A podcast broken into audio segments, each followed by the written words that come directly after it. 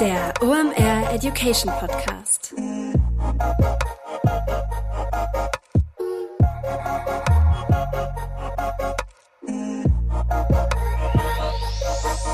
Es ist mal wieder Montag, Zeit für eine neue Folge OMR Education. Mein Name ist Rolf Herrmann, ich bin der Chefredakteur der OMR Reports. Heute geht es um eine meiner Lieblingsplattformen und zwar geht es um LinkedIn und mit wem könnte man da besser drüber reden als mit Britta Behrens, mittlerweile ein Teilzeit-Nerd. Was das bedeutet, das verrä verrät sie euch gleich in der Episode. Worüber reden wir heute? Wir reden über die neuesten Updates, die bei LinkedIn gerade äh, rausgehauen worden sind. Die betreffen unter anderem die Company Page, die Ads und auch spezielle Content-Formate, die euch angeboten werden werden oder auch neue Content-Formate, die ihr auf eurem eigenen Profil nutzen könnt.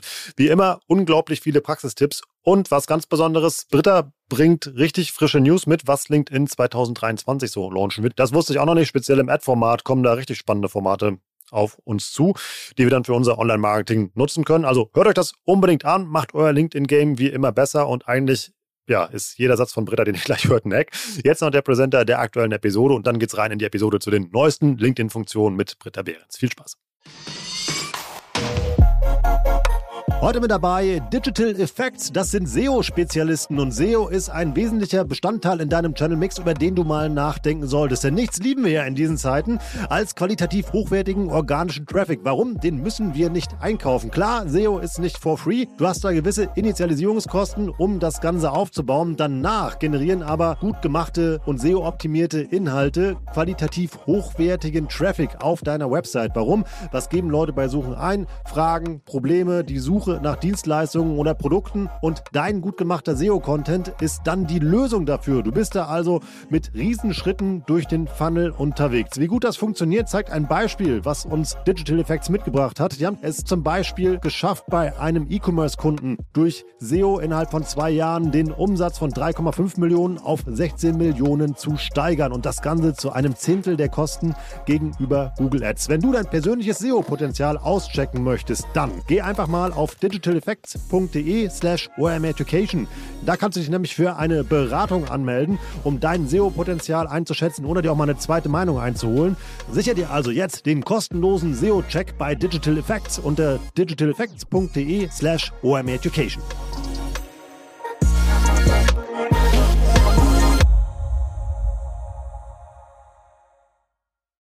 Hallo Britta, schön, dass du da bist. Hallo Rolf, vielen Dank für die Einladung. Viel, viel zu lange her. Ähm, aber auch, obwohl du schon zweimal hier zu Gast warst, irgendwie in guter alter OMA Education Podcast-Tradition. Wer bist du? Was machst du da? Und warum ist es einfach eine saugute Idee, mit, mit dir über das Thema LinkedIn zu reden? Ja, mein Name ist Britta Behrens. Äh, ich bin mittlerweile seit Juni äh, ausgewiesener LinkedIn-Nerd, ähm, denn ich arbeite ähm, zum Teil für die Nerds, äh, eine Agentur aus Köln, die sich auf B2B und LinkedIn Advertising spezialisiert hat und leite dort Social Selling Programme und LinkedIn Marketing Projekte auf Content und organischer Ebene, bin sozusagen die, äh, die Leitfigur, die den organischen Part mit dem Advertising-Bereich verzahnt. Ja, und sonst bin ich halt äh, auf OMR-Bühnen äh, zu sehen, auf Online-Marketing-Konferenzen als Keynote-Speakerin aktiv als Autorin für die Website Boosting und dergleichen mehr. Und äh, ja, wer mir noch nicht auf LinkedIn folgt, äh, sollte das vielleicht mal tun. Das lohnt sich definitiv. Das können wir noch ergänzen. Quasi Report-Autorin, Academy-Expertin bei OMR. Äh, und wie gesagt, das, äh, ich bin mir sicher, irgendwann wird LinkedIn mal eine Funktion nach dir benennen. Irgendwie den Bärens-Knopf oder so. ich bin sehr gespannt, ja. Wir reden heute über eins meiner Lieblingsthemen. Ähm, so haben wir uns immer halt ja auch kennengelernt, und zwar das Thema LinkedIn, weil es ist einfach eine sehr tolle Plattform. Ähm, wir haben einfach mal ähm, für den Start ein paar Fragen eingesammelt auf LinkedIn, was ähm, äh, die ja, äh, Nutzerinnen und Nutzer interessiert irgendwie zu dem Thema. Lass uns damit einfach mal starten. Und zwar, wir haben eine sehr coole Frage bekommen von Peter Hartmann. Grüße gehen dann nicht raus, Peter. Ähm, ich fasse das mal zusammen. Ähm, der fragt, du hast ein sehr stabiles LinkedIn-Game, postest regelmäßig. Wie machst du das zeitlich? Ja, das ist eine sehr gute Frage, ist aber auch echt äh, fies, weil ich ja total als äh, LinkedIn Marketing und Social Selling Expertin mich im Marketingbereich halt voll auf LinkedIn gestürzt und fokussiert habe und äh, in meinem täglichen Doing natürlich äh, mehrere Stunden auf der Plattform verweile. Deswegen ist es nicht so wie bei meinen äh, Kunden und Kundinnen, äh, dass ich äh, quasi jetzt mehr regelmäßige Blöcke irgendwie einschiebe, äh, um halt wirklich in der Kontinuität zu bleiben und regelmäßig äh, mir zu sagen, okay, äh, montags, vormittags nimmst du dir eine Stunde Zeit und bereitest deine Postings für die Woche vor äh, oder mittwochs nachmittags äh, ist jetzt die Zeit, um regelmäßig jetzt mal in meinem Netzwerk zu kommentieren oder neue Netzwerkkontakte äh, zu sammeln. Das solltet ihr auf jeden Fall natürlich äh, machen, dass ihr euch gewisse Zeiten blockt ähm, weil äh, LinkedIn bringt euch entsprechend bei eurer Karriere und im beruflichen Kontext entsprechend voran und ihr findet dort äh, neue Geschäftspartnerinnen und äh, Geschäftspartner.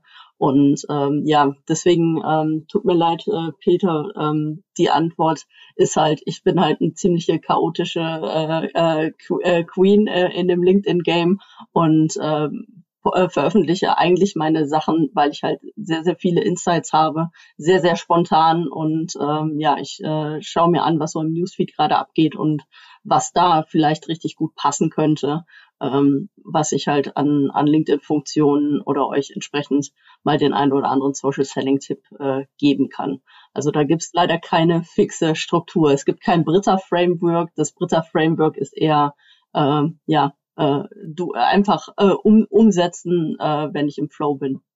Was mir geholfen hat, ist, ähm, weil das ist das, wo ich regelmäßig meine ja, LinkedIn-Performance eigentlich mit kaputt mache, dass ich unregelmäßig poste. Ähm, also ich habe dann immer so Phasen, wo ich echt regelmäßig Dinge mache, weil ich immer die Zeit dafür habe. Und dann zum Beispiel jetzt mal nachgeguckt, ich habe davor drei Wochen nichts gemacht. Ähm, nicht so klug, ähm, wenn der Kanal eben mal einmal läuft. Ich habe mir daraufhin jetzt einen Redaktionsplan gemacht, ähm, mhm. wo halt auch Content halt irgendwie schon drin ist und kombiniere das jetzt mit einem Trick, den ich mir von Olli Kohl und Johannes Kliesch geklaut habe. Und zwar eben halt, die haben einen, ähm, die haben Fotoordner, die haben ein Bildmaterial haben von Johannes. Finde ich ziemlich smart. Also dass sie nicht immer für jeden Post exklusives Bildmaterial shooten müssen, sondern eben halt, mhm. die haben Stehsatz. Ähm, und das wollte ich jetzt auch mal ausprobieren, einfach weil dann spart man sich die Arbeit. Das vielleicht mal für jemand, der das nicht hauptberuflich macht, so habe ich das gelöst. genau, also als ja. Tipp ähm, auf jeden Fall sich halt mal so ein paar äh, Kalenderblöcke ähm, nehmen, damit man auch einfach dran erinnert wird, äh, mal wieder auf der äh, Plattform präsent zu sein für das eigene Posting. Ähm, reicht halt wirklich auf, sich einen Doc aufzumachen und Ideen, die einem spontan kommen, wo man aber halt jetzt gerade ad hoc, äh, weil man gerade wieder irgendwie ein anderes Projekt gerade vorbereitet, und äh, in seinem Tagesgeschäft eingebunden ist, dass man sich das einfach äh, so eine Ideenliste äh, runterschreibt, so dass man halt dann äh, wirklich, wenn man dann Zeit hat, einen Beitrag zu schreiben, äh, dass man aus diesem Pool dieser Ideen halt dann direkt zugreifen kann und sich halt dann auch Links da schon rein reinpackt und äh, wie du sagtest halt so einen gewissen Bilderordner und so sich halt dann auch schon äh, als Sammlung anlegt äh, und dann aus den Vollen schöpfen kann. Da Sehr als Tipp, ja. Darf ich noch? Ich wollte zur nächsten Frage, aber mach erst mal. äh, genau. Äh, da als Tipp, das können wir schon mal äh, vielleicht vorschieben. Wir wollten ja auch noch über ein paar Tools äh, sprechen. Ähm, ich bin ein großer Fan von der Chrome Extension Authored In, weil ihr damit ähm, den LinkedIn Editor äh, wirklich richtig cool strukturiert. Ihr seht, wie die Beiträge im Feed mobil als auch am Desktop aussehen und sie haben eine ganz neue Funktion gelauncht, die für ähm, Texte und für Bildpostings schon funktioniert. Ihr könnt nämlich äh, schon in diesem Editor vorschreiben und euch die äh, Vorlagen als Drafts abspeichern und habt dann quasi schon auf LinkedIn direkt auf der Plattform all eure Beiträge da gesammelt. Also das ist auch ein mega cooles Tool, äh, was ihr unbedingt nutzen solltet, was im Moment noch in der Beta kostenfrei zur Verfügung steht. Ja, hat nach der Aufnahme hier direkt einen neuen Nutzer. Vielen Dank, bitte. ähm, kommen wir zur nächsten Frage. Wir werden die gleich immer wieder mal so einflechten, aber eine will ich unbedingt noch vorher loswerden. Die kommt von Matthias Göbel, die fand ich ziemlich cool. Er fragt dich nämlich, Emi, was ist die äh, am häufigsten unterschätzte Funktion bei LinkedIn? Die häufigst unterschätzte Funktion bei LinkedIn sind die Leadforms, die organischen Leadforms, die man bei Events einstellen kann. Ähm, ich werde Woche für Woche werden wir zu zahlreichen äh, Events eingeladen, Audio-Events, LinkedIn-Lives oder halt zu ähm, Webinaren, die entsprechend über LinkedIn-Events halt dann angekündigt werden. Und immer wenn ich auf Teilnehmen klicke, äh, bin ich ganz enttäuscht, dass kein Leadform erscheint, äh, sondern dass ich einfach dann in diesen, äh, in den Pool an Interessenten reingeschleudert werde, den LinkedIn-Event den vielleicht im Kalender habe, noch eine Erinnerung kriege, aber die Leute halt äh, es verpassen halt äh, die Leute, wenn es zu einem Webinar geht und ich eigentlich eine Landingpage habe und die sich noch offiziell anmelden müssen, damit sie den ähm, äh, Live-Link entsprechend dann auch bekommen können dass sie halt äh, vergessen, eine gute Kommunikation aufzubauen. Und wenn ich halt dieses Lead-Formular, was nur über die Company-Page ähm, aktiviert werden kann, ähm, ein Event aufges äh, aufgesetzt habe, kann ich entsprechend ähm, meine Interessenten halt auch für kostenpflichtige Events, wie ihr das halt auch beim OMR-Festival entsprechend gemacht habt, äh, mir die E-Mail-Adressen einsammeln, habe die Namen, habe die Jobposition und äh, das äh, zugehörige Unternehmen und äh, kann diese Daten halt ja dann in mein CRM laden, weil ich den Opt-in entsprechend für den Event bekommen habe und äh, kann dann entsprechend ähm, ja Follow-up-Kommunikation machen. Schon, schon wieder der nächste richtig gute Hack. Lass uns mal so ein bisschen jetzt in die neuen Trends und Funktionen halt eben hier reingehen. Du hast ja auch weltexklusive Nachrichten heute hier angekündigt, die du von LinkedIn direkt selber mitgebracht hast. Was gibt es denn Neues auf unserer schönen Lieblingsplattform? Ähm, genau, also ähm, 2023 ähm, wird sehr, sehr spannend, ähm, weil wir jede Menge neue äh, Ad-Formate bekommen und auf der anderen Seite auch die äh, Unternehmensseiten immer mehr äh, äh, gepusht und gefördert werden. Ähm, es ist äh, geplant 2023, äh, erstes Quartal, dass wir äh, Posts äh, vorbereiten können und vorplanen können. Also dass wir eine Live-Scheduling-Funktion äh, bekommen, äh, so dass halt nicht die Social Media Manager und die Corporate Communications Leute, die die LinkedIn Company Page betreuen, immer live schalten müssen oder halt dann Third-Party-Tools äh, nutzen müssen wie, wie Hootsuite oder Publer und dadurch äh, dann natürlich Reichweite verlieren, weil äh, LinkedIn halt die Reichweite von, von solchen Tools halt äh, runterschraubt. Ähm, das ist me äh, mega cool. Dann im Company Page äh, Bereich haben wir jetzt schon ein organisches äh, Lead-Formular, was eingesetzt werden kann. Ähm, das ist eine äh, Box, die entsprechend ähm, bei dem unterhalb des About-Text angezeigt werden kann, so dass halt Leute sich darüber halt dann äh, quasi einen, einen Termin, äh, Termin buchen können. Ist noch ein bisschen quick and dirty äh, implementiert von LinkedIn. Ähm, bei uns Nerds ist es letztens auch passiert, ähm, dass da ein äh, Lead quasi drei Wochen drin rumlag, weil wir halt keine Notification von LinkedIn kriegen. Deswegen da mein Hinweis. Ähm, bitte schaut dann regelmäßig äh, in die Analytics-Daten in der, auf der Company-Page im Bereich Leads entsprechend rein ähm, damit die Leute halt dann auch nicht auf ihren Termin und auf ihr Gespräch ähm, warten müssen. Gerade noch eine Nachfrage zu diesem, auf, ähm, äh, dieser Möglichkeit, Content vorzuproduzieren, der sich dann automatisch freischaltet. Ist das nur für Company Pages geplant oder auch für normale Nutzer? Weißt du das? Ähm, Im Moment ist es nur für die Company Pages äh, angekündigt, genau. Also wir sollen wohl weiterhin äh, live auf der Plattform sein, weil wir sollen ja den Content äh, konsumieren und äh, ja, da, da denke ich, äh, kann gut sein, dass es auch vielleicht nachgerüstet wird, aber ähm, zuerst wollen sie es halt den äh, Unternehmensverantwortlichen erleichtern.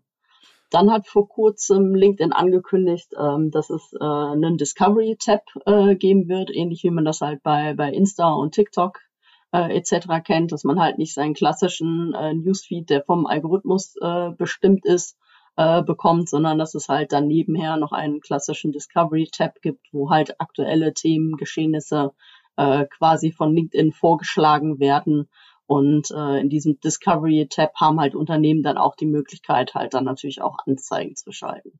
Als ich das gehört habe, fand ich das zuerst blöd, weil ich dachte, alle wollen jetzt wie TikTok sein. Dann habe ich mal fünf Minuten drüber nachgedacht und fand es dann cool. Warum? Ähm, damit man mal aus seiner Bubble rauskommt. Also, weil es ist ja, wenn du in dem Feed unterwegs bist, sieht man ja halt sehr häufig äh, eben halt die gleichen Gesichter und die gleichen Posts. Es sei denn eben halt, man ähm, steuert das ja, was du ja hier im Podcast auch schon mal erklärt hast, dass man Leuten mhm. eben halt dann Endfolge die Beiträge nicht mal angezeigt bekommt. Ähm, und ähm, deshalb finde ich es cool, einfach um auch noch mehr neue Leute kennenzulernen und auf neue Themen mal zu stoßen, die man vielleicht sonst im eigenen Feed nicht hätte. Ja, das auf jeden Fall, obwohl ich selber auch so kein, kein Fan, eigentlich auch, als ich den, das gehört habe, dass der Discovery Tab kommt, ähm, weil das doch so ein bisschen an äh, Zeit verschwenden, also dass es passieren kann, dass man da zu lange äh, flaniert und nicht zu sehr fokussiert ist. Und äh, gut, ich nutze meinen Newsfeed äh, ich sortiere da wirklich rigoros aus, äh, weil ich halt wirklich an den äh, werthaltigen und guten Content irgendwie ran, rankommen möchte und äh, von Netzwerkleuten, äh, von denen ich halt viel lernen kann äh, oder mitnehmen kann, halt dann viel mitbekommen äh, möchte. Und ähm, selbst da im Feed äh, passiert natürlich auch immer wieder viel, ähm, wo LinkedIn versucht ja äh, viele Second-Kontakte, also Leute, mit denen ich noch gar nicht vernetzt bin, äh, dass ich de deren Content halt dann sehe auf äh, Empfehlungen natürlich äh, bestehender Netzwerkkontakte. Dann mal gucken, wann das kommt und was man damit so machen kann. Lass uns mal noch ein bisschen bei der Company-Page bleiben. Was gibt es da noch? Ähm, richtig gutes Tool, weil ähm, wir haben ja auch schon mal ausführlich ähm, in einer Podcast-Folge nur über die Company Page und die Content-Strategie gesprochen, ist die neue Glockenfunktion. Das heißt, äh, ähnlich wie bei unseren Business-Profilen können wir quasi dem LinkedIn-Algorithmus ein Schnippchen schlagen und äh, quasi jeden Content äh, einer Person oder jetzt auch von einer Unternehmensseite können wir immer eingeblendet beziehungsweise eine Push-Notification bekommen, indem wir diese Glocke halt dann aktivieren ähm, man kann auch theoretisch äh, quasi es so belassen, äh, wie es ist, äh, quasi nur die Top-Beiträge äh, angezeigt äh, bekommen einer Company-Page, aber äh, wir wissen halt auch, dass halt 80 Prozent des Newsfeeds äh, von Business-Profilen dominiert wird und die Company-Page ähm, ja nur durch wirklich starkes äh, Engagement äh, der Mitarbeitenden, der Corporate Influencer und der, der Follower entsprechend eine gute Sichtbarkeit bekommen können. Deswegen macht es eher Sinn, äh, einer Company Page wirklich äh, aktiv zu folgen und alle, äh, entweder alles zu aktivieren und ähm, da sie diese, dieses Glockenformat übernommen haben, wie es auch bei äh, äh LinkedIn-Gruppen äh, funktioniert, kann man auch äh, an, äh, anscheinend äh, die Company-Page komplett, komplett muten ähm, wo ich halt selber keinen Sinn drin sehe, weil wenn ich äh, nichts von einer Unterne von einem Unternehmen sehen möchte und nur Follower bin, dann brauche ich auch eigentlich gar kein Follower sein. Äh, dann äh, folge ich einfach der Seite und krieg halt wirklich nichts, äh, nichts mit, aber man könnte sie äh, theoretisch auch ausschalten. Sei denn, dir gefällt das Logo so gut auf deinem Profil, dass man es behalten möchte. Achso, ja, auf, auf dem Profil als ja gut, kann natürlich auch sein, dass man halt so ein paar U-Boot-Mitarbeitenden hat, äh, die eh keinen Bock mehr irgendwie auf die eigene Company haben und mhm. äh, dann Follower aber bleiben möchten, damit, äh, damit man den Schein wahren kann und dann äh, abschaltet. Aber ähm, ich hoffe, ihr arbeitet alle in einer, äh, in einer äh, motivierten Unternehmenskultur und habt Spaß an eurem Job. Deswegen solltet ihr natürlich auch äh, Follower eurer Company Page bleiben und vor allem halt jetzt auch die Glockenfunktion nutzen, damit man halt äh, anschiebt mit als äh, als Corporate Influencer und äh, der Unternehmensseite und der Marke entsprechende gute Sichtbarkeit gibt. Dazu passt auch eine Frage, die wir gekriegt haben. Die war immer, ob man das einfach ähm, reposten soll oder inwiefern sich da dann Content kannibalisiert, wenn man den gleichen Content veröffentlicht. Ähm, ja, man muss natürlich aufpassen, auf dem eigenen Profil. Ähm, sollte man schon einen gewissen Abstand halten. Also ich rate eh davon ab, nicht mehr als einen Post äh, pro Tag zu veröffentlichen, ähm, weil selbst dieser eine Post, der läuft eigentlich locker zwei, drei, vier Tage durch, ähm, weil eben nicht alle so verrückt wie die Britter sind und da jeden Tag irgendwie vier, fünf, sechs Stunden äh, auf der Plattform sind, sondern dann doch mal irgendwie alle zwei, drei Tage erstmal wieder reinschaut und äh, das halt dann auch wieder im Newsfeed äh, bei anderen Leuten äh, die frisch auf die Plattform kommen, halt dann angezeigt werden. Ähm, wenn man wirklich äh, viel äh, Informationen vermitteln äh, will, viele Themen hat, äh, die gerade eine wichtige Rolle spielen und man unbedingt zwei Beiträge pro Tag veröffentlichen will, ähm, dann auf jeden Fall mindestens äh, fünf, sechs Stunden Platz halten, äh, damit die sich halt nicht gegenseitig äh, kannibalisieren. Es kann nämlich sein, dass entweder der erste total abgewürgt wird und der zweite halt dann äh, richtig Traction kriegt oder ähm, der zweite überhaupt nicht wahrgenommen wird, weil der erste halt noch richtig gut, äh, gut läuft und äh, gerade durchs Netzwerk fliegt. Ähm, da tut man sich selber keinen Gefallen. Ähm, um das so ein bisschen zu vermeiden, könnte man natürlich überlegen, das hängt aber auch davon ab, ähm, ob man sehr monothematisch oder äh, multithematisch unterwegs ist äh, auf LinkedIn, äh, dass man halt gänzlich unterschiedliche Themen äh, an dem Tag entsprechend äh, bedient, wo unterschiedliche Zielgruppen angesprochen werden, so dass man halt äh, thematisch und äh, quasi mit den Hashtags ähm, die Reichweite so ein bisschen äh, kanalisieren kann.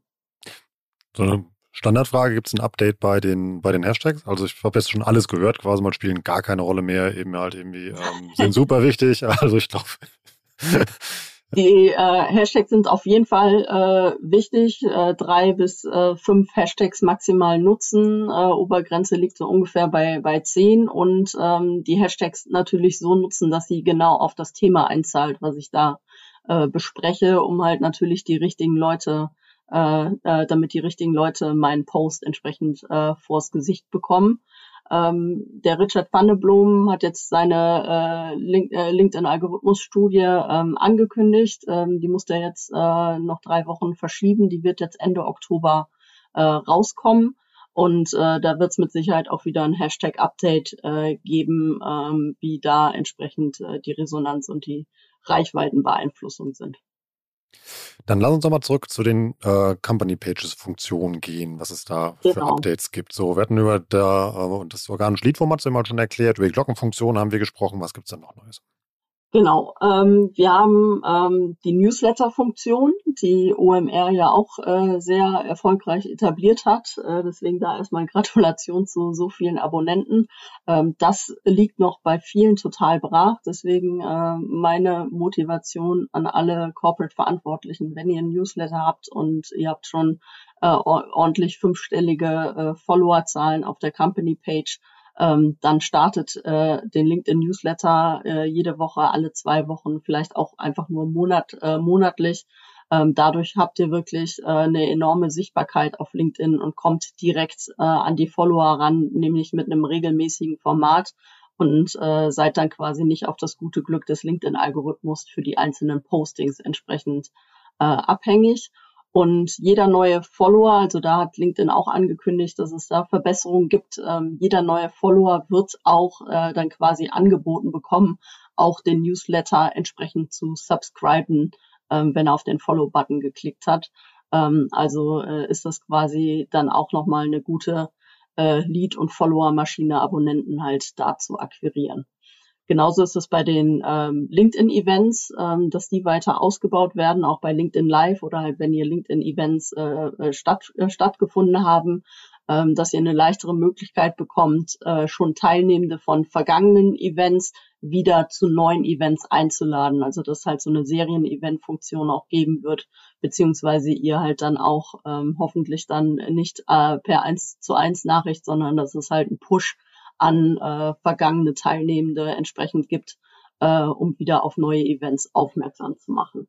Das ist ziemlich cool. Geht das auch bei LinkedIn Audio, weißt du das? Oder geht das nur bei, bei anderen? Ähm, das wird für alle ähm, Eventformate gelten und da LinkedIn Audio quasi zu der Eventfamilie, zu LinkedIn Live und halt den klassischen äh, In-Person-Events und äh, Online-Events äh, zählt, äh, wird das auch dafür sein. Das ist natürlich super, wenn man halt so ein LinkedIn Audio-Event halt hat da kommen wir nämlich direkt zum nächsten Thema. Company Pages bekommen jetzt auch bald LinkedIn Audio Events, sodass wir wirklich mit unserer Brand äh, aktiv werden können und nicht äh, unsere Kollegen quasi äh, verantwort, äh, verhaften müssen und verantworten müssen, dass halt über die persönlichen Profile die Audio-Events angelegt werden. Das ist cool. Ich glaube, das werden wir auch mal ausprobieren. Ähm, bietet sich an, mal ein QA zu machen oder ähnliches. Ich fände es auch cool, wenn man das aufzeichnen könnte. Auch bei diesen Live-Events. Ich habe mir neulich mal die Founders League angeguckt. Das war so ein Live-Video-Event, was auch über LinkedIn halt gestreamt wurde. Mhm. Wenn das Recording von diesem, also davon gäbe, fände ich, wäre das so ein toller Post, den man daher machen würde oder auch ein Mehrwert für die Company-Page, dass man sagen kann, hey, guck mal, du konntest nicht teilnehmen, du kannst dir trotzdem angucken. Haben Sie es denn parallel als LinkedIn Live-Event äh, gestreamt? Weil dann kannst du eigentlich selber ja entscheiden, ob du es on demand stehen lässt über den äh, Event-Link oder ob du es halt, du kannst halt selber entscheiden, so, nee, das soll aber äh, eigentlich ähm, nicht, äh, nicht weiterhin äh, konsumierbar sein, dass du es halt selber runternehmen kannst. Muss ich mal nachgucken. Also haben die über, haben die parallel gemacht über YouTube und über LinkedIn haben sie über beide Plattformen halt gestreamt. Mhm. Auch richtig lange, also über, über, über ein Zwei-Stunden-Event war das ja. Ähm, ja. Haben wir auch irgendwie extrem gut produziert, muss man mal sagen. Und ähm, das fände ich noch toll, auch äh, generell jetzt auch als Company-Page, dass dieser Content, dieses Live ist immer toll, weil es äh, ihm halt unmittelbar, auch wenn man halt als Teilnehmer immer halt dann da, dabei ist und auch dieses Interaktive, aber du schaffst es ja manchmal doch nicht. Also wie viel LinkedIn-Audio-Events ich schon verpasst habe, weil ich es mir nicht in meinen Kalender getackert habe oder halt dann doch nicht konnte, hätte ich mir nachher gerne als Podcast angehört, muss ich sagen.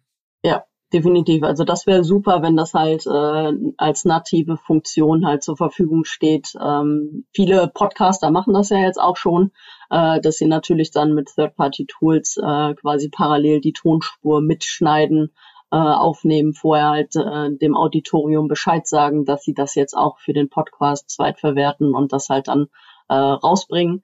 Aber da ist halt wirklich leider noch die Krücke, sowohl bei LinkedIn Audio Events wie bei LinkedIn Live. Bei LinkedIn Live muss ich ja halt auch mit äh, StreamYard oder anderen Tools äh, ja quasi äh, mit Bordmitteln äh, arbeiten und äh, muss, muss da Software halt hinten dran packen.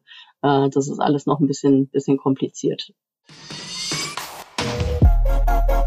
Heute mit dabei Pipedrive, neues Jahr, neue Ziele und vor allem, wenn du im Bereich Sales arbeitest, egal ob in einem großen oder kleinen Unternehmen, hast du sehr konkrete Sales-Ziele, die du erreichen sollst und vor allem auch möchtest. Ein strategischer Vorteil ist es dabei, wenn du den Überblick behalten kannst. Und dafür brauchst du das passende CRM und das ist Pipedrive. Pipedrive ist mehr als nur eine stumpfe Pipeline. Pipedrive bündelt nämlich alle relevanten Informationen zu einem Kunden für dich. Darin findest du sämtliche Vertriebsaktivitäten und Gespräche und vor allem verpasst du auch so keine Nachfassaktion und steigerst so signifikant signifikant deine Abschlusschance. Wir benutzen das hier bei OMR selber und es ist wirklich richtig einfach zu bedienen und sich darin zurechtzufinden und ein richtig tolles Tool. Also jetzt einfach mal pipedrive.com aufrufen und sicher dir da deine 14-tägige kostenlose Testversion und erreiche so viel einfacher deine Ziele für 2024.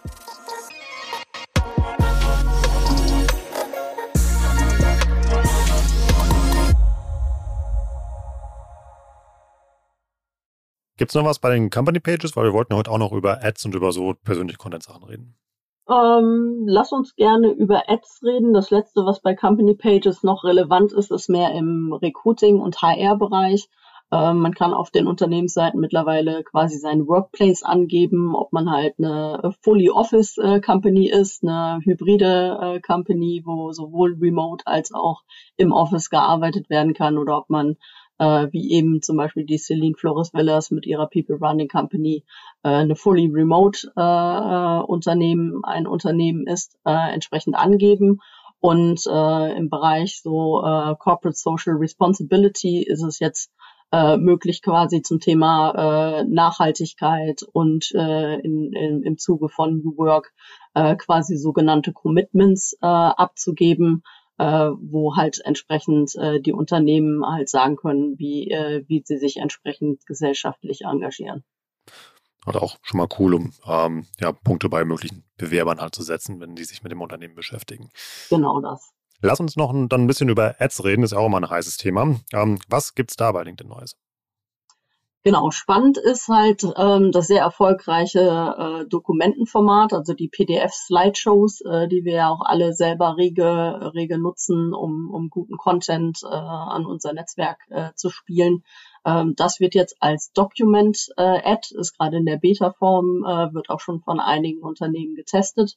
Und äh, da ist es halt super cool, möglich halt ähm, White Paper und E-Books äh, quasi so eine kleine Preview zu geben. Entweder kann ich natürlich ähm, volles Content Marketing machen und das ganze E-Book zur Verfügung stellen und äh, mir quasi den, den Lead über die Document Ad äh, einsammeln. Aber ähm, das Ziel ist natürlich für uns Advertisers, dass wir eben die Daten äh, bekommen und äh, dann wird halt zum Beispiel ein White Paper irgendwie die ersten äh, fünf, sechs Seiten als Highlight, dass man halt entsprechend schon mal reinlesen kann. Und wenn man sagt, okay, der Content gefällt mir, da möchte ich mehr von haben, dass man dann mit einem Klick halt dann das klassische LinkedIn-Lead-Formular angezeigt bekommt und äh, per E-Mail halt dann das komplette E-Book oder White Paper halt dann ähm, zugeschickt bekommt.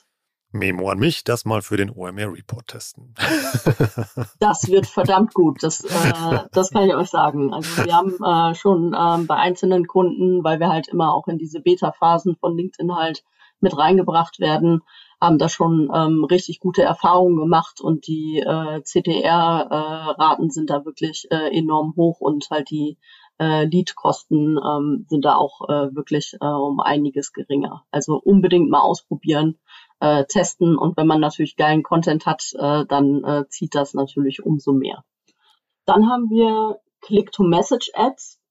Ähm, das ist so quasi so eine äh, so ein Versuch, ähm, dadurch, dass im Moment äh, die In-Mail-Ads nicht auf europäischem Boden verschickt werden können äh, aufgrund der DSGVO, ähm, müsste LinkedIn quasi äh, bei jedem äh, äh, LinkedIn-User ein Double Opt-in anfragen, äh, um halt äh, Message-Ads äh, in die Inbox entsprechend zu schicken. Und ähm, Click-to-Message-Ads geht jetzt einen Weg, dass man quasi erstmal ein, eine klassische äh, äh, Single-Image-Ad im Newsfeed angezeigt bekommt, die aber halt mit so einem Click-to-Message-Ad äh, äh, entsprechend äh, versehen ist und man die Möglichkeit hat, ähm, darüber, also über die äh, Ad entsprechend ähm, die Leute für ein Thema zu interessieren, auch vielleicht ein White Paper oder ein Event irgendwie zu promoten Und ähm, dann sollen die Leute halt mit einem Klick bestätigen und geben dann darüber quasi ein Double Opt-in, das ab sofort äh, mir erlaubt wird, als Advertiser äh, auch quasi ähm, weitere Informationen in der Inbox äh, quasi dann per E-Mail schick schicken zu können. Und ähm, ja, damit versucht man halt, ähm, da, das ist halt jetzt gerade erst in der Alpha-Version und wird von ersten Kunden getestet, ähm, versucht man halt den Weg zu gehen, ähm, ja, wieder irgendwann äh, in die Inbox der Leute halt rein, rein zu geraten.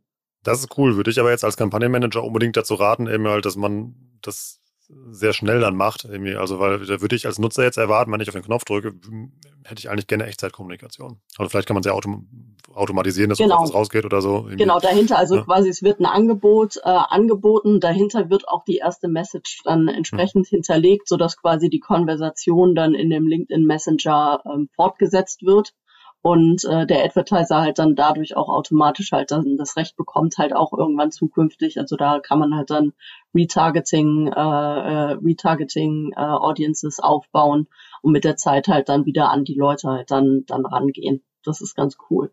Und schickt da unbedingt was mit Mehrwert mit, weil ansonsten findet ihr euch bald einem Screenshot von Britta wieder, wo drunter steht Pitch, Pitch, Pitch, Hurra. genau, Pitch, Pitch, Hurra oder äh, schlechte In-Mails. Also ähm, ich bin großer Fan eigentlich von den von den In-Mails, aber äh, In-Mails-Ads äh, gewesen, wenn man es denn richtig macht, nämlich äh, keep it short and simple äh, und kommt direkt auf den, auf den Punkt. Äh, leider waren halt wirklich die, äh, die Messages, die ich da bekommen habe, sonst wirklich ellenlang mit großen Unternehmensinformationen und Produktvorstellungen. Und äh, natürlich der Einladung dann zu einem Demo-Gespräch mhm. und äh, ja viel zu viel Text, was man halt überhaupt nicht äh, überhaupt nicht mehr liest. Also das halt dann vernünftig machen und vielleicht ähm, ja hat irgendwann der europäische Datenschutz ein Einsehen, dass wir dann wieder vernünftige In-Mail-Messages äh, abschicken können. Was aber ähm, richtig cool ist äh, für Advertiser, für, für Performance-Marketer, ist halt das AB-Testing, ähm, dass man äh, bald halt wirklich richtige AB-Tests äh, in seinen Kampagnen entsprechend fahren kann mit unterschiedlichen äh, Zielgruppen, mit unterschiedlichen Creatives und da entsprechend halt dann äh, gute Vergleichsdaten bekommt. Und ähm, wo ich ein Riesenfan von bin, sind die Audience Insights, ähm, dass bevor ich eine Kampagne gestartet habe, äh, mir quasi vorher entsprechend ähm, meine Targeting-Optionen durchgegangen bin, meine Zielgruppe erstellt habe und äh, diese Audience äh, Insights mir dann schon ähm, quasi einen Forecast äh, geben, ähm, welche Leute, welche Personen da entsprechend ähm, potenziell in Frage kommen, dass die äh, quasi in der Zielgruppe landen und meine ähm, Ad Ads entsprechend ähm, sehen werden. Und ähm, wo mir das Herz aufgegangen ist, ähm, die Marin und der Alexander von uns waren halt äh, diese Woche äh, im LinkedIn Headquarter im, in Dublin und haben halt äh, diese ganze Produkt-Roadmap äh, vorgestellt bekommen. Und ähm, das größte Highlight wird sein, ähm, das wird richtig cool sein für Performance-Marketer, nämlich die Influencer Ads und ähm, dahinter versteckt sich, ich, ich finde es ein bisschen, könnte etwas verwirrend sein, wenn man Influencer-Ads hört, äh, dass man direkt an die großen Business-Influencer und so denkt und man äh, meint, jetzt könnte man mit den großen, großen Leuten quasi im Namen der Brand irgendwie äh, die Leute hijacken und dann vermarkten. Ähm, mehr ist eher damit gedacht, dass es äh, sogenannte Corporate Influencer Ads äh, werden oder halt dann auch Social CEO Ads, dass ich nämlich äh, als Absender nicht mehr das Markenlogo nehmen muss, sondern halt dann quasi einen, einen Post äh, meiner, äh, meiner Leute entsprechend halt dann auch über LinkedIn advertisen kann und sponsern kann. Das heißt also, ich kann dann, äh, das ist dann einfach der, der Post eines Mitarbeiters, einmal, wo ich dann Budget hinterlegen kann, der dann irgendwie ähm, tausendfach ausgespielt wird. Genau, also entweder kann man wahrscheinlich einen bestehenden äh, Post, wo man sieht, ähm, der zahlt äh, auf die auf die Brand, auf das Unternehmen ein und äh, highlightet gerade irgendwie gerade eine fest, äh, fette Veranstaltung, ähm, dass ich das entsprechend pushe. Ähm, oder ich halt auch im äh, Ad-Management entsprechend festlegen kann, jetzt mit dieser Person, äh, dass das Creative Team quasi den Post entsprechend äh, dem, äh, dem äh, Corporate Influencer in den Mund legt. Da aber bitte der Hinweis, äh, bitte nicht ein, also immer schön Rücksprache mit den Leuten halten, weil das wirklich auch das persönliche Profil ist. Und äh, da sollte man schon wissen, äh, was die Kollegen im Performance-Bereich quasi damit anstellen wollen.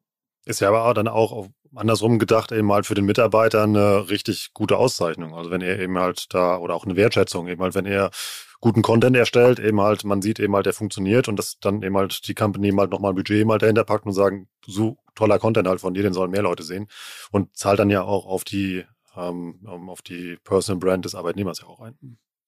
Genau, also wenn man wirklich sieht, äh, da hat ein, äh, ist ein äh, Beitrag viral gegangen, der auch äh, richtig äh, gut äh, aufs Unternehmen und auf die Unternehmenskultur und auf die äh, Marketing- und Sales-Ziele entsprechend einzahlt, dann kann ich das halt von Performance-Seite halt richtig gut halt dann in die äh, in die äh, Zielgruppen durch das wirklich äh, sehr granulare Zielgruppentargeting im Campaign Manager halt dann wirklich auf die richtigen Leute nochmal äh, gezielt ausrichten.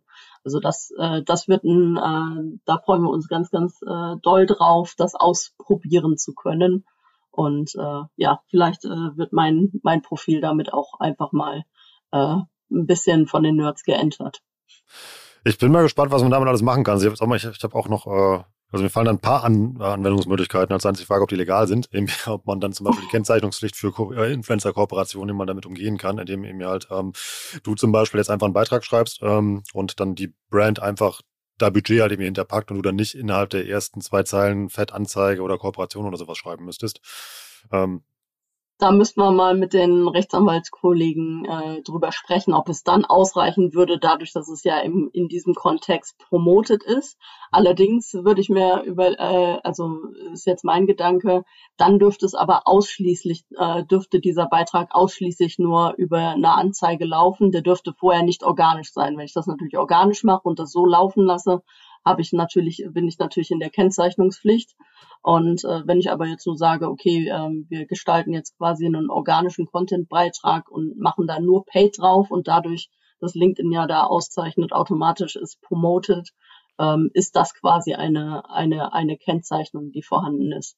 Ja, glaube ich, hast du recht. Ich glaube, was aber nicht passieren dürfte, wäre eben halt, äh, dass in dem Szenario irgendwie äh, vorher eine Bezahlung stattfindet. Also ich glaube, du müsstest eben halt von dir aus motiviert machen, ähm, halt zu posten. Und dann könnte man halt gucken, ob man dann da die Influencer-Ad als Unternehmen macht, aber ist ja auch bisher nur ein fiktives Szenario. Ansonsten hören uns ja wahrscheinlich genug Rechtsanwälte zu, die dazu wahrscheinlich auch eine Meinung haben. Also macht dazu gerne einen Beitrag fertig, ähm, taggt Britta, mich und diesen Podcast und dann können wir auch diese Frage auf LinkedIn beantworten. Hm, sollen wir noch ein bisschen über Content-Formate reden und so und was man so als fortgeschrittener Heimanwender mit dieser schönen Plattform machen kann?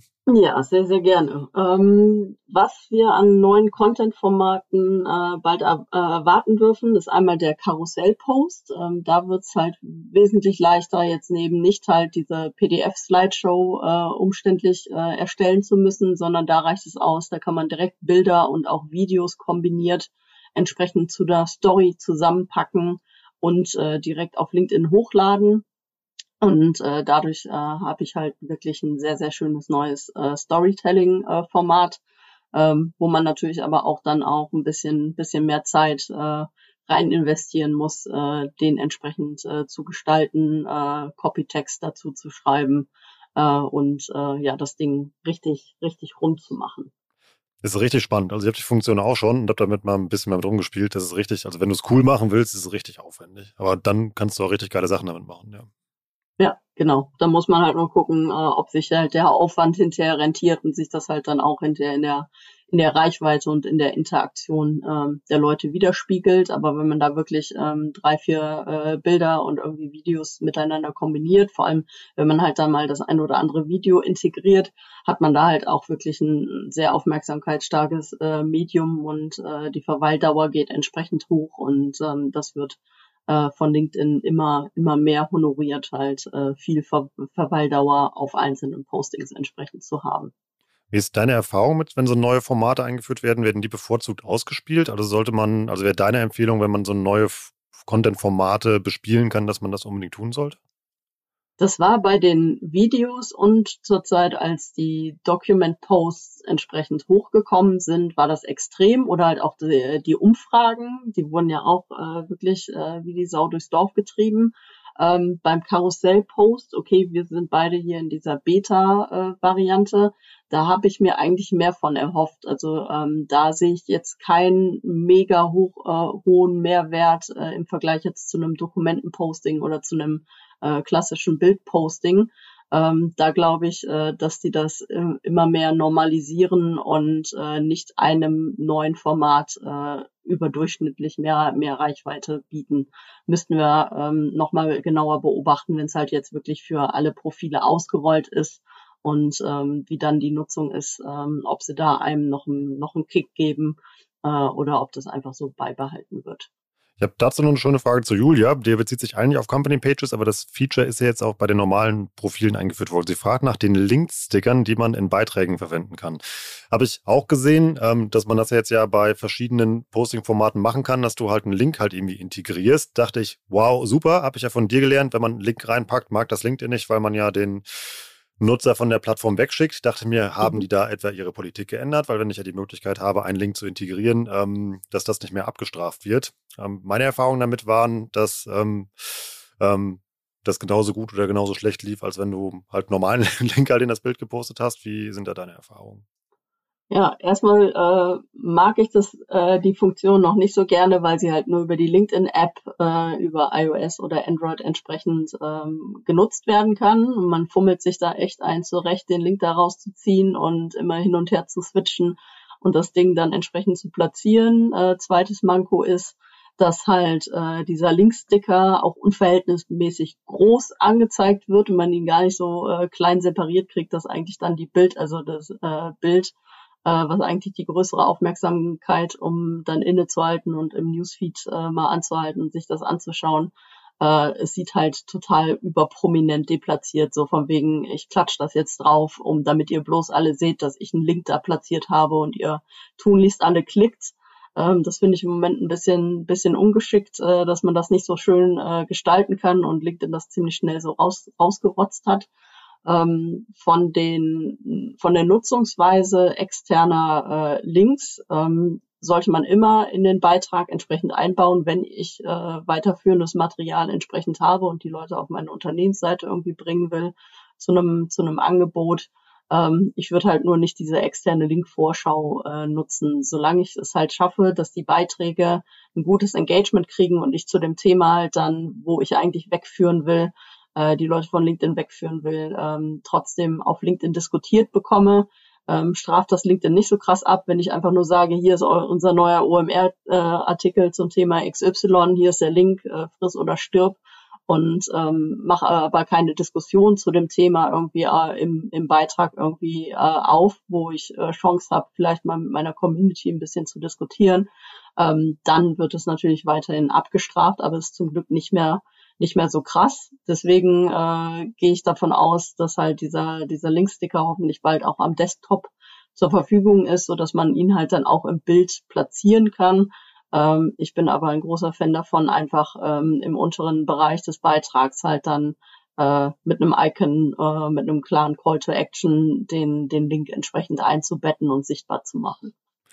Dann hast du mir eben gesagt, soll ich dich unbedingt nach den Kommentaren bei LinkedIn fragen, denn da gibt es auch was Neues. Hm. Genau. Bei den ähm, Kommentaren können wir seit einiger Zeit unsere, äh, also quasi einen favorisierten Kommentar pinnen, äh, festpinnen.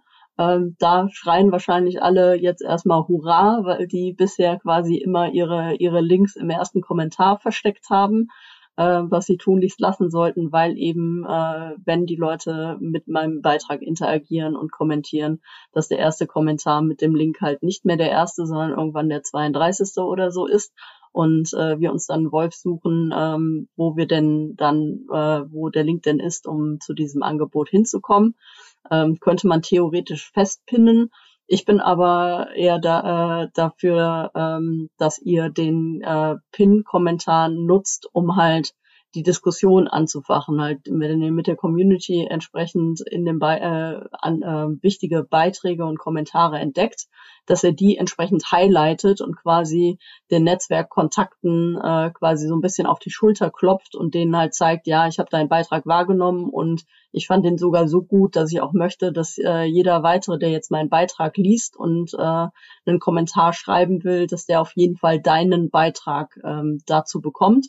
Oder ähm, wenn es halt wirklich hoch hergeht und man plötzlich irgendwie mal 50, 60, 70 Kommentare hat und ähm, selber so ein bisschen Community Management betreibt, dass man halt äh, nochmal so eine kleine Einordnung äh, gibt und äh, das halt dann nochmal festpinnt, um, um so ein bisschen die, die Entwicklung mit zu moderieren. Das ist eine coole Funktion. Vor allem, wie du das gerade beschrieben hast, ist ja auch wirklich richtig spannend, um so eine Diskussion immer auch zu leiten. Also dann auch, wenn länger oder wenn zu einem älteren Beitrag, das fällt mir jetzt auch auf, dass man häufiger mal zu älteren Beiträgen nochmal so ein bisschen Engagement bekommt, dass die wohl von Leuten irgendwie gefunden werden, die dann doch nochmal einen Kommentar dazu machen oder ein Like oder immer sowas da lassen. Ähm, da ist das natürlich auch mit so einem prominent angepinnten Kommentar auch wieder richtig ein schöner Einstiegspunkt. Ja, das ist super hilfreich. Also lieber diesen Pin-Kommentar für Community Management nutzen und äh, mit der mit dem eigenen Netzwerk interagieren, äh, als jetzt hier, der Link ist jetzt in den ersten Kommentaren und jetzt bleibt er da zum Glück auch, weil ich ihn festpinnen kann. Oder immer Britta's Kommentar umfestmachen, um zu zeigen, guck mal, Britta hat meinen Beitrag gelesen und finden ihn gut. ja, genau, genau. Also das kann man natürlich auch machen, weil man sieht da irgendwelche Business-Influencer aus meiner Industrie oder Branche haben da drunter äh, geschrieben und ich möchte das, äh, das feiern. Bei mir war das zuletzt äh, zum äh, LinkedIn äh, Social Index äh, von Palmer Hargreaves, äh, der LinkedIn Index äh, ähm, wo halt das Female Board äh, untersucht wurde und Hildegard Wortmann da den absoluten Spitzenplatz äh, äh, eingenommen hat äh, und ich darüber halt berichtet habe. Und Hildegard Wortmann kommentiert halt dann auch selber und persönlich, mhm. äh, wie ich auch weiß, äh, dass sie wirklich das komplette Community Management ihres LinkedIn-Accounts ähm, selber macht. Und ähm, dann ist das natürlich äh, cool und dann äh, fühlt man sich sehr gewertschätzt und äh, setzt so einen äh, Kommentar natürlich dann auch oben in die Pin, äh, First Pin Position, ja. Und dann den Screenshot für, für das LinkedIn-Album zu Hause, ja. Nee, genau, für, für mein Moodboard, ja. Definitiv. Hast du noch was mitgebracht, was du uns vorstellen willst? Ach, ich glaube, wir könnten noch Stunden, äh, stundenlang drüber reden. Was äh, ganz, ganz wichtig ist, ähm, sind ähm, im Creator-Modus die Creator Analytics. Ähm, die kriegt ihr nämlich, äh, habe ich mittlerweile rausgefunden. Ich dachte immer, das wäre halt für beide äh, Profilvarianten möglich habt ihr, äh, habt ihr nur die Chance, wenn der Creator Mode aktiviert ist, wirklich ähm, über das gesamte letzte Jahr oder halt die letzten sieben Tage oder letzten 90 Tage quartalsmäßig ähm, wirklich äh, euren ganzen Impact an Impressions und Engagement-Daten äh, zu sehen und welche Unternehmen quasi eure Beiträge entsprechend äh, verfolgt haben, so dass ihr so eine Top-10-Liste habt. Ähm, diese Beitragsanalysen sind, wie gesagt, nur über den Creator-Modus ähm, äh, einsehbar. Ähm, wenn ihr aber noch am Anfang steht und noch ein sehr kleines Netzwerk habt, äh, empfehle ich eher erstmal nicht mit dem Creator-Modus zu arbeiten, ähm, weil ihr halt dann automatisch in eurem Profil den Follow-Button vorne habt und eben nicht den Vernetzen-Button und dann ganz, ganz viele Leute quasi nur äh, in der Einbahnstraße landen. Deswegen, ähm, wenn ihr auf die Analysen zugreifen wollt, ihr könnt, äh, das hat keinerlei Einfluss auf eure Reichweite oder euch werden keine Funktionen weggenommen. Ähm, switcht einfach mal immer zwischendurch hin und her zwischen dem Default-Profil äh, und dem Creator-Modus, um halt dann mal auf die Analysedaten zurückzugreifen. Was ist für dich ein noch nicht so kleines Profil, was du gerade meintest? Also in wie viel 100 oder 1000 Follower oder Kontakte denkst du da? Ja, wenn ich äh, unter 500 Kontakte habe, macht es halt keinen Sinn, den Creator-Modus anzuschalten. Also das macht erst Sinn irgendwie ab äh, ab vierstelligen Zahlen, ab ab 1000, wenn ich wirklich weiß, ich habe schon jetzt ein vierstelliges äh, Netzwerk, äh, wo mein Content entsprechend äh, gutes Engagement kriegen kann, sichtbar sichtbar wird und äh, die Impressions in die in die Höhe gehen. Also wenn ich im Bereich Netzwerkaufbau noch bin ähm, sollte ich halt beim Creator-Modus aufpassen. Wenn ich den aber trotzdem nutzen will, weil ich schon Bock habe, ein Newsletter zu schreiben oder ein LinkedIn-Audio-Event zu veranstalten, den man eben auch nur über den Creator-Modus bekommt, ähm, dann regelmäßig bitte einmal die Woche auf die Follower-Seite äh, gehen und gucken, äh, wer mir denn äh, die letzten äh, letzte Woche gefolgt ist, weil da sind meistens richtig spannende Leute, wo es sich lohnt, halt wirklich den Direktkontakt zu suchen und beiderseitig sich direkt zu vernetzen. Und dann habe ich durch dich gelernt, gerne noch eine kleine Nachricht mitschreiben und nicht nur einfach auf den Vernetzen-Knopf drücken. Genau, das erhöht die äh, Akzeptanzrate. Wir uns, ähm, machen wir noch zwei schöne Fragen zum Schluss. Und zwar habe ich hier noch eine, ähm, auch so eine Klassikerfrage, aber ich finde, die, ähm, die muss, sollte man eigentlich in jeder LinkedIn-Podcast-Episode halt beantworten. Die kommt von tu, äh, Tobias Eichelpasch, der fragt, ich habe mal gehört, ähm, dass wenn ich einen veröffentlichten Post ändere, ähm, führt das zu Reichweiteneinbußen. Stimmt das oder nicht? Ähm, aktuell stimmt das noch, wenn ich wirklich innerhalb der ersten Stunde, ich sehe einen Rechtschreibfehler und will das ändern und äh, oder ich gehe auf Bearbeiten und habe vorher keinen Link eingefügt und füge dann den Link ein, ähm, kam es immer dazu, dass äh, LinkedIn da die die Reichweite, äh, die Ausspielung gedrosselt hat. Deswegen einfach mal auf die Zähne beißen, wenn man Rechtschreibfehler äh, sieht oder was vergessen hat und dann laufen lassen. Ähm, ob das weiterhin noch so ist, äh, wie gesagt, der Richard van der Blom äh, hat jetzt wieder ein ganzes Jahr quasi äh, Postings, Analysen äh, über mehrere tausend äh, Beiträge und verschiedene Profile hinweg äh, analysiert. Und äh, dazu gibt's halt dann jetzt Ende Oktober den Report, den ihr euch auf jeden Fall jeder äh, ziehen sollte. Das ist schon die perfekte Überleitung zur letzten Frage, die ich dir stellen wollte, die wir bekommen haben. Die kommt nämlich von Achim und Achim fragt quasi mal den LinkedIn-Algorithmus, welche Quellen soll ich nutzen, um von Änderungen zu erfahren? Also erstmal dem Profil von Richard van der Blom folgen und dir natürlich, aber gibt es noch irgendwelche anderen Quellen, die du hier platzieren kannst? Ähm, eigentlich ist äh, Richard van der Blom da wirklich die Instanz, ähm, weil er halt mit äh, Shield Analytics unter anderem eng zusammenarbeitet, äh, dem eigentlich besten LinkedIn Analytics Tool, wenn ich halt wirklich Content-Analyse und meine Beitragsanalyse äh, machen möchte und äh, die halt äh, auf Kundenseite über zig äh, hunderttausend äh, Profile und äh, Postings entsprechend drauf zurückgreifen können um dann wirklich äh, so eine Langzeitstudie entsprechend machen, machen zu können. Und ähm, die können aufgrund der Daten, also bei mir ist es halt reines nur eigenes Austesten und eigene Wahrnehmung. Äh, da ist nichts irgendwie klinisch, klinisch erprobt oder äh, äh, statistisch, äh, äh, statistisch signifikant äh, erhoben. Ähm, deswegen ähm, da wirklich äh, beim Richard äh, regelmäßig vorbeischauen. Der hat da eigentlich immer die die besten Insights direkt an der Hand. Britta, das hat unglaublich viel Spaß gemacht und da gab es jetzt wieder ganz viele Impulse, Ideen und vor allem auch Perspektiven, was man mit LinkedIn anstellen kann und vor allem, warum man das tun sollte. Mal wieder vielen Dank für ein LinkedIn-Update und ja, ich freue mich jetzt schon aufs nächste Mal. Sehr, sehr gerne. Wir hören uns wieder. Tschüss. Ciao, ciao. Das war wieder richtig spannend. Ich habe eine Menge gelernt. Ich hoffe ja auch. Und das passt so ein bisschen halt zur ersten Frage, die Peter uns geschickt hat. Irgendwie, wie kriegt man das alles hin? Und vor allem dann auch mal, wie kann ich eine gute Content-Idee kreieren? Hier ist eine für euch. Macht doch einfach mal einen LinkedIn-Post fertig zu dieser Episode. Das ist ein richtig toller Mehrwert für euer Netzwerk, weil ihr diese ganzen Learnings aus dem Podcast da teilen könnt. Packt auch gerne den Link zu der Episode einfach mal mit da rein. Haben wir eben ja auch durch Britta gehört, das ist gar nicht so schlimm, wenn man das mal macht. Wenn ihr dann auch ganz cool seid, taggt da gerne mich, OMR Education und Britta drin, dann bekommen wir das auch mit. Dann bekommt euer Beitrag wahrscheinlich auch noch ein bisschen mehr Reichweite, weil wir uns natürlich freuen und das dann auch, auch kommentieren und dann damit euch die Diskussion hier aus dem Podcast gerne fortsetzen. Und an euch Anwälte und Anwältinnen da draußen.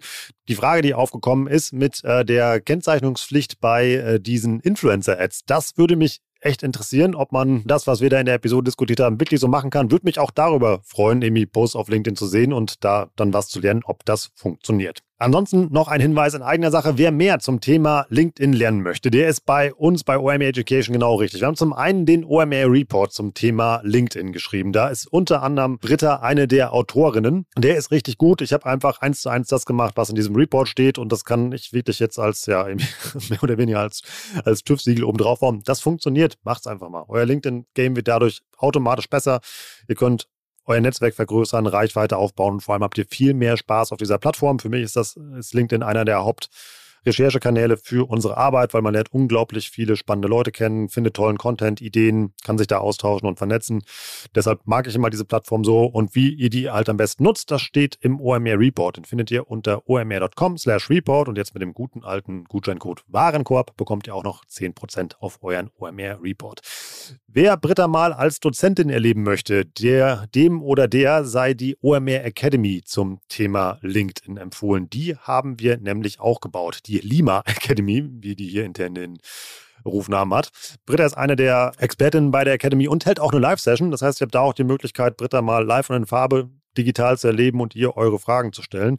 Die OMR Academy, das wisst ihr, das ist kein langweiliger Frontalunterricht. Da haben die Kollegen und Kolleginnen hier im OMR Education Team alles gegeben, damit ihr eine richtig tolle Lernerfahrung in diesem Kurs habt. Habt auch einen begleitenden Slack-Channel dabei, wo ihr euch vernetzen könnt oder eure Fragen stellen könnt zu dem ganzen Thema. Und obendrauf bekommt ihr auch noch den kompletten Crashkurs, was ihr zum Thema LinkedIn-Marketing wissen solltet. Und vor allem, wenn du als Brand oder als Company überlegst, eben halt in dem Bereich zu starten, sei dir die Academy wärmstens empfohlen. Da lernst du nämlich ganz genau erstmal, wie du dein persönliches Profil pimpen kannst und vor allem aber auch, wie du eine Company Page richtig aufsetzt und auch ein Corporate Influencer Programm in deiner Firma aufbauen kannst. Dazu noch immer noch irgendwie Thema Ads, HR spielt da auch eine Rolle, also wirklich das komplette rundum sorglos Paket in Sachen LinkedIn sei auch wärmstens empfohlen, findest du unter omr.com slash academy und mit dem Gutscheincode Academy10 bekommst du auch noch 10% Rabatt auf deinen Platz im digitalen Hörsaal. Das war's jetzt mit den Verbraucherinformationen. An der Stelle bleibt mir nur noch Danke zu sagen, dass du das hier jede Woche hörst. Ich habe mir neulich mal die Zahlen angeguckt. Es ist unglaublich, wie viele Menschen wir mittlerweile mit diesem Format erreichen. Wenn du uns dabei helfen möchtest, dass das noch mehr werden, einfach mal wenn du gerade dein iPhone in der Hosentasche hast, äh, einfach mal rausholen, Apple Podcast aufmachen und sehr gerne fünf Sterne da lassen oder wie anfangs gesagt, kurzen Post fertig machen auf LinkedIn zu der Episode oder, oder empfehl uns einfach mal so ein, zwei Leuten in deiner Company, in deinem Netzwerk oder wo auch immer und sag, hey, cooler Podcast, gibt spannende Online-Marketing-Insights und da kann man was lernen. Am besten den Kanal abonnieren, dann verpasst ihr auch keine Episode. So, das war's für heute. Ich bin Rolf, das war OMR Education für heute. Tschüss aus Hamburg. Ciao, ciao.